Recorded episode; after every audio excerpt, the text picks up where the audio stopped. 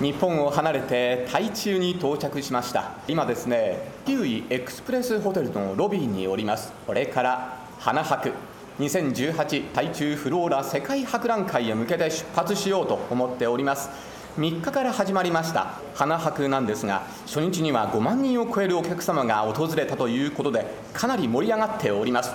4月24日まで行われるということなんですがそれまで待っていられません。これからですね向かいたいと思いますが今回のこの花博のテーマは緑の生態系のグリーン自然生産のネイチャー人と文化のピープルとこの3つを合わせて GNP これがテーマになっています。一体どんな花博になっているんでしょうか？今からワクワクドキドキ。それでは今から向かいます。21世紀の台湾と日本スタートです。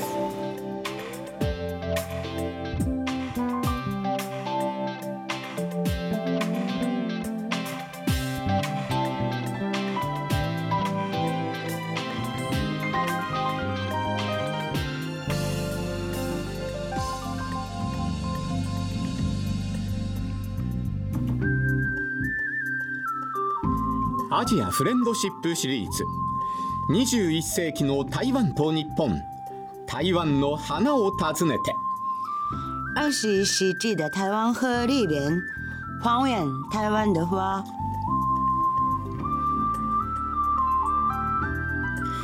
皆様いかがお過ごしでしょうか？台湾大好きアナウンサーの山本直哉です台湾と日本の交流をテーマにお送りしているこの番組も早18年25回目となりました。そしてこの番組に欠かせないのはこの方。国際文化コーディネーターの市村清子さんです。市村さんこんにちは。こんにちは、市村清子です。今回もどうぞよろしくお願いいたします。お願いいたします。今回はですね待ちに待った2018えー台中フローラ世界博覧会台中花博。こちらを中心にですねお届けしていきたいと思っております。番組では1年以上前から楽しみにお伝えしてまいりましたが市村さんいよいよ開幕しました台中いいとこでした？いいとこですねあーのんびりしてますからね。花博も綺麗だと思います。そうですね花が大好きあるいは花がそれほど好きでない方もですねどちらも十分に楽しめるようなそんな素敵な博覧会になっていると思います市村さん今日も60分間どうぞよろしくお願いしますお願いいたします。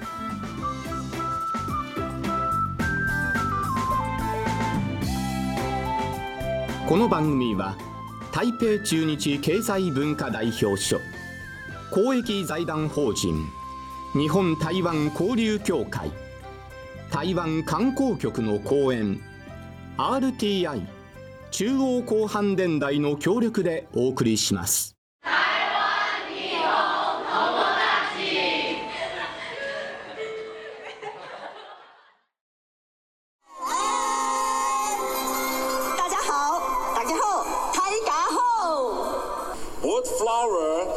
Exposition Opening Ceremony. We extend our gratitude to the team led by Mayor Lin. 台中市民，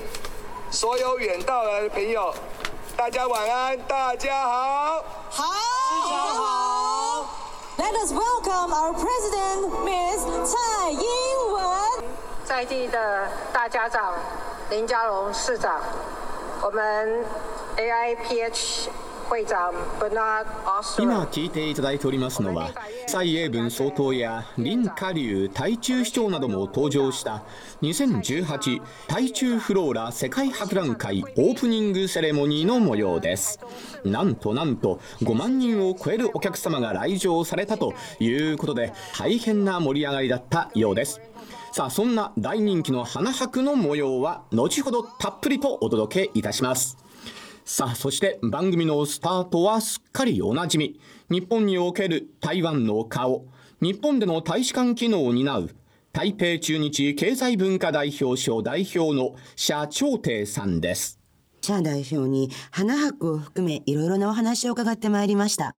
最近はね知事体の交流はね本当に盛んに進んでます。今までね119の日本と台湾の知事体の同士が友好関係とか姉妹関係などの協定が結ばれております。過去2年間つまり私は着任してから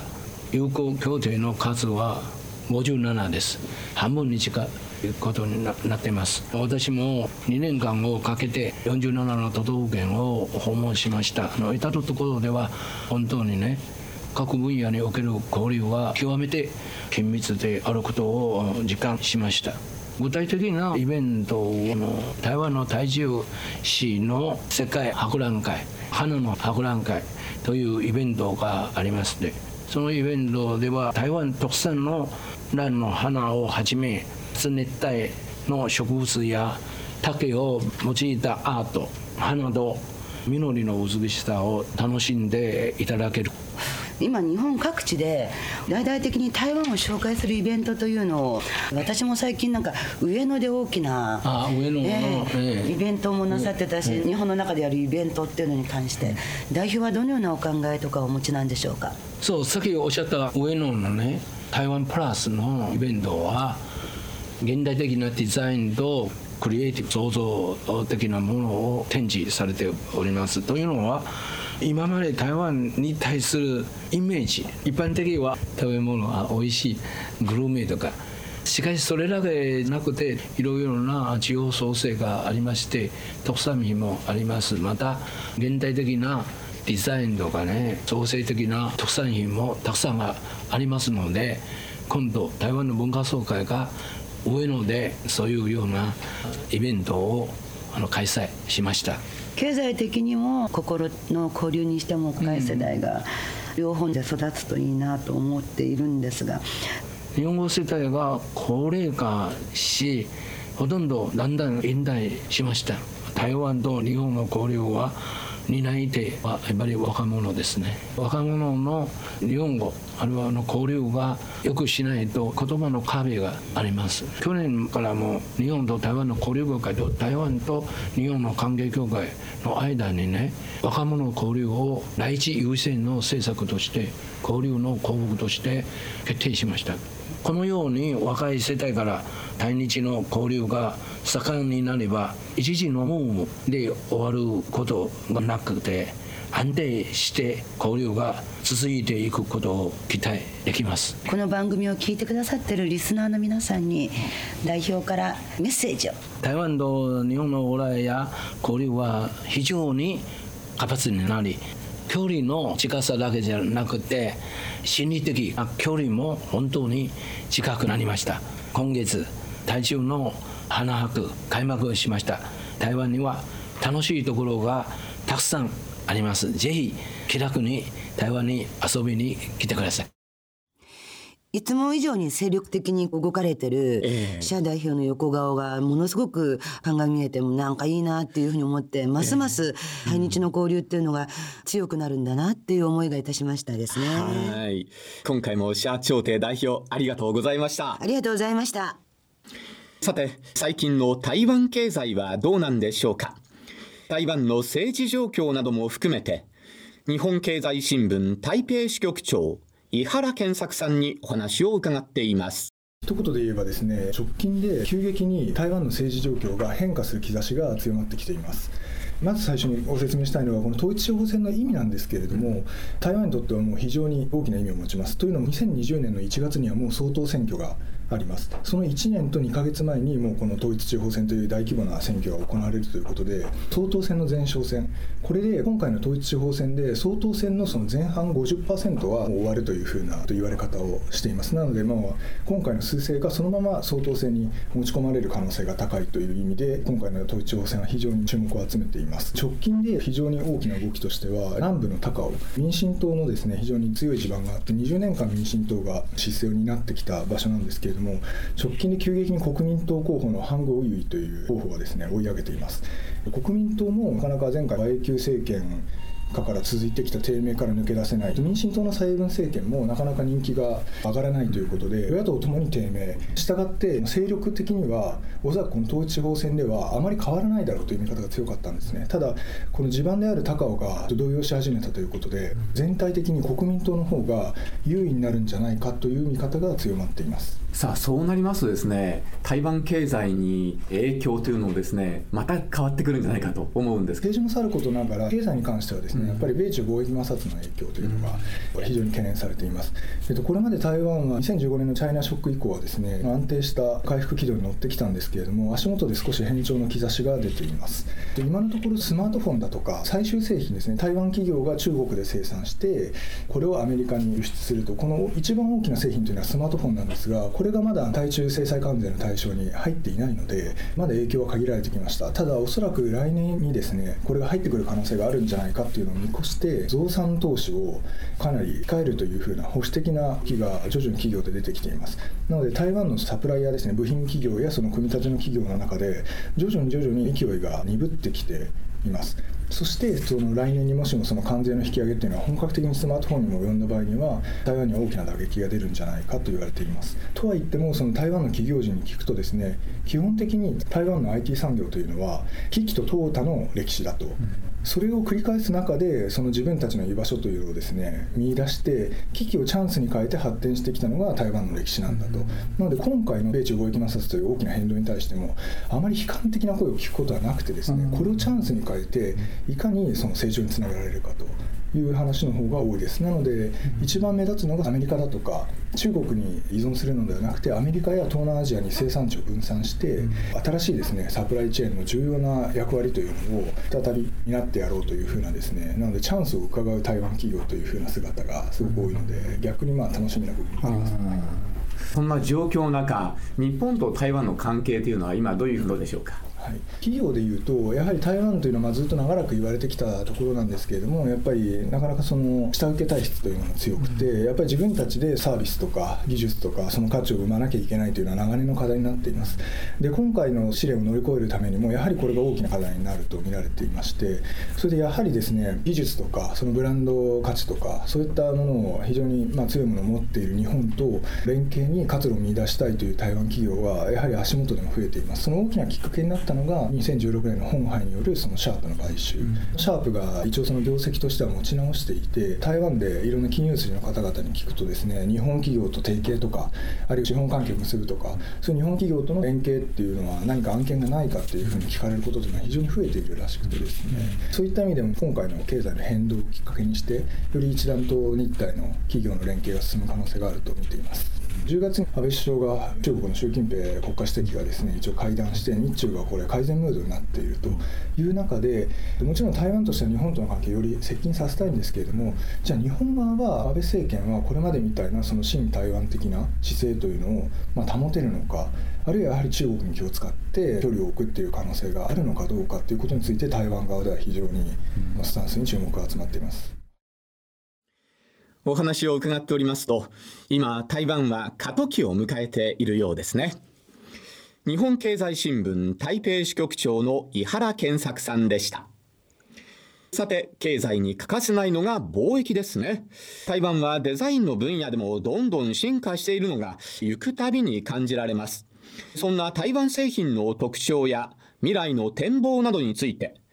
台湾貿易センター所長の呉俊拓さんにお話を伺っています。この56年ですねもちろんあの日用品とかそういったのそういう消費者向けの商品はあまり本来は台湾はメーカーさんの得意している分野ではないですけどももちろんも台湾の材料とか中間製品とか物材とかそれ強いんですけども他の変化によりまして直接消費者にアピールするような特に日本市場の納得的ようなそういうものはですね開発しなきゃいけないという認識は何年前からありましてですねそれでご存知ように台湾も IT のそういう世界は非常に強いメーカーさんが数多くてですね。その辺の変化をキャッチしてこれから IT のトレンドに乗ってですね消費産品のところに IT のそういう技術か知識を取り入れるようなそういう商品はですね数多くもう今動いてます。台湾得意のバイクとかいろんなそういう消費者向けのものですねその辺の変化はし早くキャッチしているところです。特に台湾のデザインのそういう美覚の意識を植え付けたためにですね2010年前から台湾は大学教育からですねいろんなデザインの人材を育成してで社会もそういう企業まで波及されてですねいい影響ですね。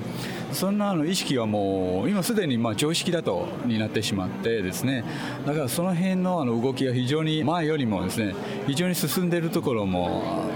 確かにあると思いますがこれから台湾との日本のそういうコラボレーションですねやっぱり日本と台湾だけじゃなくて第三国は例えば西安の国とかインドとかお互いにですねもっとコラボしていくということであればですね非常にいい結果になると思います。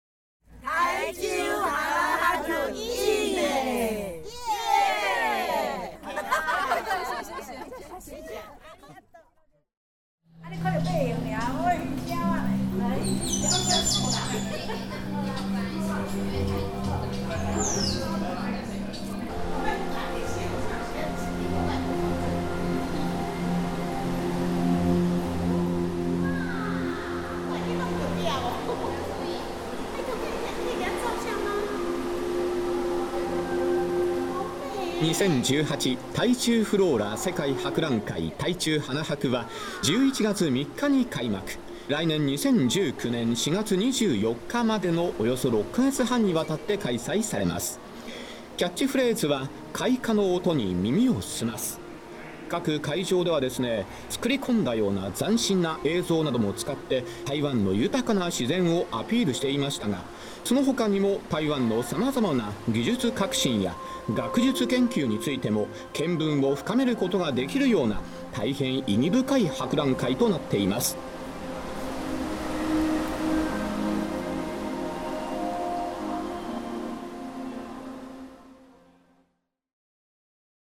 花博開幕直前の10月24日に東京新橋の台湾文化センターで2018台中フローラ世界博覧会開催記念対日連携文化シンポジウムが実施されました。このシンポジウムに出席された台中市副市長の張光陽さんに2018台中フローラ世界博覧会台中花博の意義や見どころなどについてお聞きしております。通訳は池田リリー・チェンランさんです。我想台中跟台北最大的不同，台中是有乡村的。以前台北的花博有时候必须把花花种在水泥地上，但是台中的花博是真正的种在土地。第二个呢，我们是为了把城乡差距拉近。以前台中县它的农业是很发达，但是经济就不够发达，那也是包括不容易到达。台北と台中で花博をする大きな違いがどこにあるかというと台北といえばですね土地に限りもあるフラワーイベントにもかかわらずですね例えばコンクリートの上に花壇などを作らなければならなかったことに対して台中はですね本当に土の上に植えます。なぜならば台中には豊かなまだ田舎が残っているからです。でまたこの台中でやる意義の一つにあるのはですねこの上司要は発展している都市とそしてその田舎の差を埋めたいと思っているんですね。でこれは例えば対中圏以前はその農業は発展しているんですけれどもしかし本当に経済が発展しているかというとそうでもなかった。那所以呢在台中办花博，就真正的能够实现到农业的发展，那也能够真正的让大家看到实实在在的花卉。台中でこの花博が実現するっていうのは、その農業のまあ経済的発展にまた寄与するっていうことと、そして本当に土地の上に土の上に植えられた花の素晴らしさをもう一度台中で体感してほしい、そういった願いが込めています。我想日本跟台湾很接近，大家在情感上我想没有问题。但是我们怎样的来替日本的旅客来呃服务呢？我想我很建议，台中的大甲溪是母亲之河，我们这次的花博把自然的生态展现出来，所以我们会介绍从海岸林的水平面。到高山三千八百八十六公尺的生態介紹给大家。日本と台湾はですね、もちろん歴史的にも地理的にも近いということで、そういった感情のつながりのところでは全く問題のないそういった絆があると私は思います。そういった基礎の上で台中を訪れる日本のお客様にどういうふうに私たちはおもてなしをすればいいのかっていう点なんですけれども、まず私たちのこの花博で見てほしいハイライトのうちの一つにですね、大口径というう大きな川があります。それは台中を流れる母なる川と呼ばれているところなんですけれども本当に自然の生態系が豊かなんですね。そして台中の地形に合わせた水平のところから3886メートルの高さの海抜のそういった豊かな生態の変化にも注目してほしいと思っています。啊，我想欢迎所有我们日本的好朋友。到台中来观赏花博。我想这是一个呃台湾怎样展现，尤其是台湾最好的花朵——文心兰、蝴蝶兰，还有呃我们很多火火鹤花，我想一定能够满足我们日本所有的朋友。まずリスナーの皆様そして日本の良き友人の皆様ぜひ台湾の台中にまず足を運んでいただいて実際を 見てほしい展示に足を運んでほしいと思う。なぜならば台中にはですね台湾で一番素晴らしい例えば分身蘭や胡蝶蘭そして火の火花っていうふうにおっしゃいましたけどもそういった台湾ならではの最も美しいそういった花をですね一覧できるそういった機会です。花博に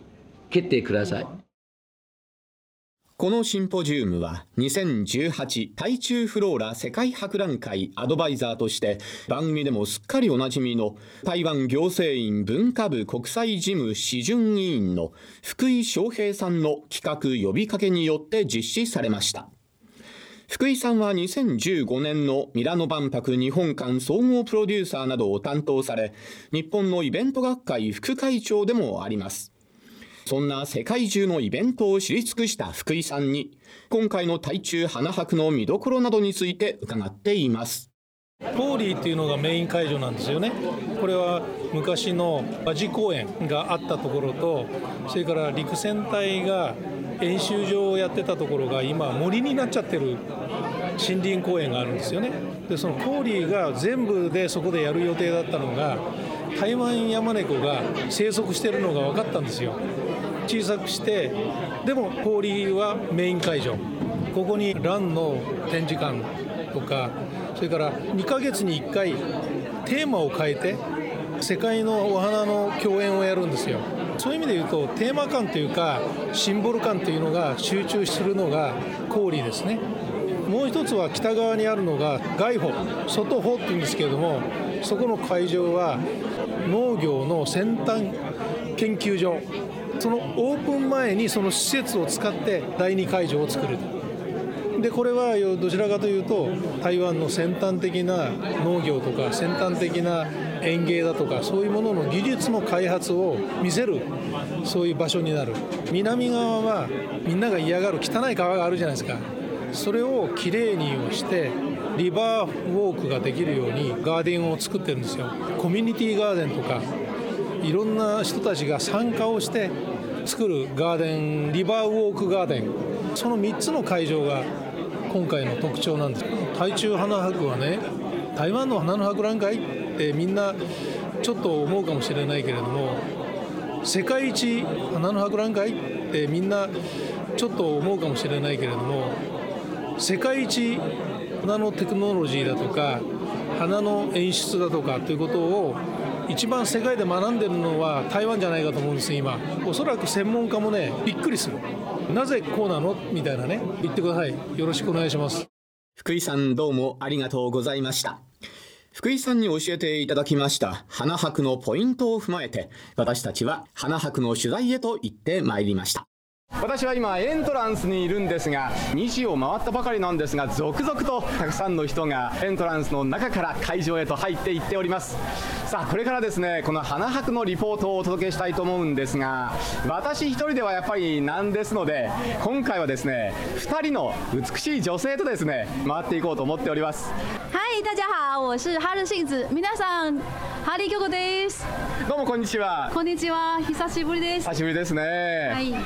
の感じでなんかすごくいいですよね、うん、はい気持ちよくて。あと涼しい。ミストがね、はい、天井からね、うん、屋根の下に向かって吹いてるんですよね、はい、これが本当に涼しげな感じがしますよね。はい、はい、さあそしてもう一人はこの方です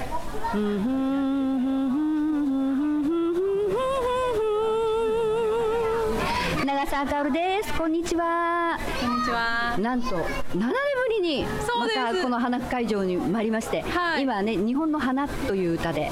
いやここいいところですね初めてですが。はい京子ちゃん、はい。この屋根にはいろいろと工夫もあるんですよね。そうですね。屋根がついてるとついてないところがどこどこいろいろあるんですよね。はい、ええ。それは木の成長に邪魔しないようにわざと作りましたよ。さすが花博ですよね。やはり日本と台湾をね結ぶという意味で。花が取り持つ世界の幸せということになりますでしょうかね。うまい。さすがですね。さあそれではですね、中へと入っていきましょう。はい行きましょう。出発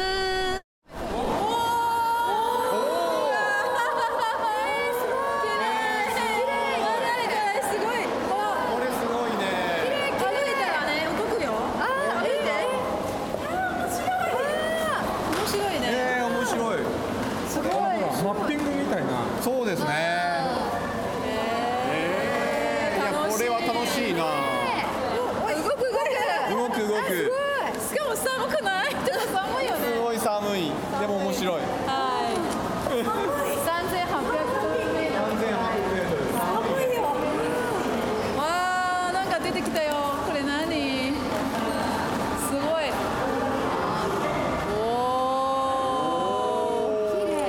なんの集団 食べたいな。だね。夕日？これってあれだこうそうシッチだね。うん CG ですね。前回取材したとこですよ。あ本当？ええ神戸シッチ。えー、こんな綺麗な天気わあ飛んできた。わあ面白い。水から空からねそしてまた水、地上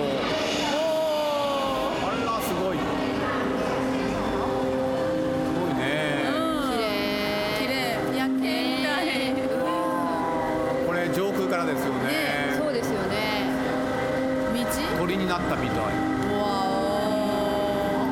すごい光が弾けてる。本当だ。砂みたいな。あ、ね麗砂丘みたいになってきましたね。おおせり上がっていく。わあまた水。ずっと上に上がって。これ森ですよねこれ森ですね。あ山猫あいるねこんにちは。山猫です。来たよ。可愛いかわいい。あー消えちゃった。山猫。今回の台中花博は8年前の2010台北国際花博覧会をリポートしたメンバー3人で久々に集合して一緒に回ることができました。まあ、時間的にはおよそ半日ということで3会場回ったわけでして駆け足すぎるかなという、まあ、そんな嫌いはあったんですけれども台北花博と比較することもできましたしね充実した取材をすることができました。あー泳いでる泳いでる。天の川天の川。桜マス。桜マス今お届けしております花のプロジェクションマッピングはですね大変興味深いものでした。終わりました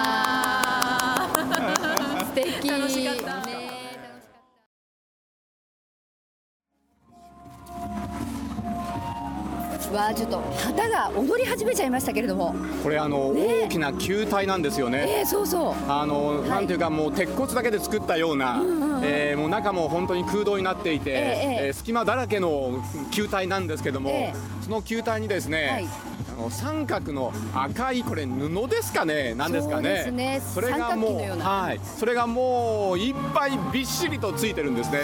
でそれが呼吸をするようにですね、開いたり閉じたり開いたり閉じたり、まるでその花が呼吸しているような、ねえ曲に合わせて。ええそうなんですよ。踊ってる感じですよね、ええ。いやこれは壮観ですよね、またこれ夜も違うんでしょ？これ夜になるとですね、光の祭典のような感じになりますね、ええ。色とりどりの光がですね、点滅したり、ええ。弾けたり、ええ。えそうそれはもうね美しいと思いますよ、ねえ。今は真っ赤な世界ですけれども夜はねこの色とりどりでまた全然違ってくる感じですよね、そうですね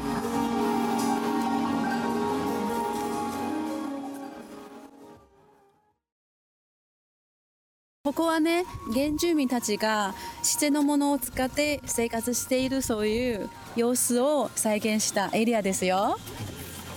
全部竹とか木で作ったものが多いですよね。精巧に作ってありますよねすごいですね。細かくはい上手に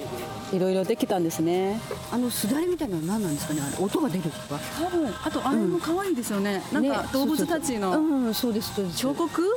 木彫りのね器用ですね。うんうさぎとかはいそうですね。竹を編んでるんですかね編んでるんですね。やってみようか。うんうんうん あ、それはね編み物のそう道具です。はいわゆる旗織りのようなものですね電動な編み物の道具ですね。はい。ちょっと見に行きましょうか。すごい。就是各种木。对对对，然后这个天然天然素材的乐器。木で竹で作った楽器。あ楽器もありますね楽器もある。おお。楽しそう。あ、面白い。ねえ。えー、やってやって。京子ちゃんやってみてくださいよはじゃあやりましょうか。はい。シャオルさんもえーでもこれあこれ面白いそうそう面白いですね。やっぱりそれ一本ずつそれぞれ音ねもうなんか自由 ね。わかんない。音が違うそうですね。はい。面白いですねはい童心に帰りますね本当ですよああ面白いこれは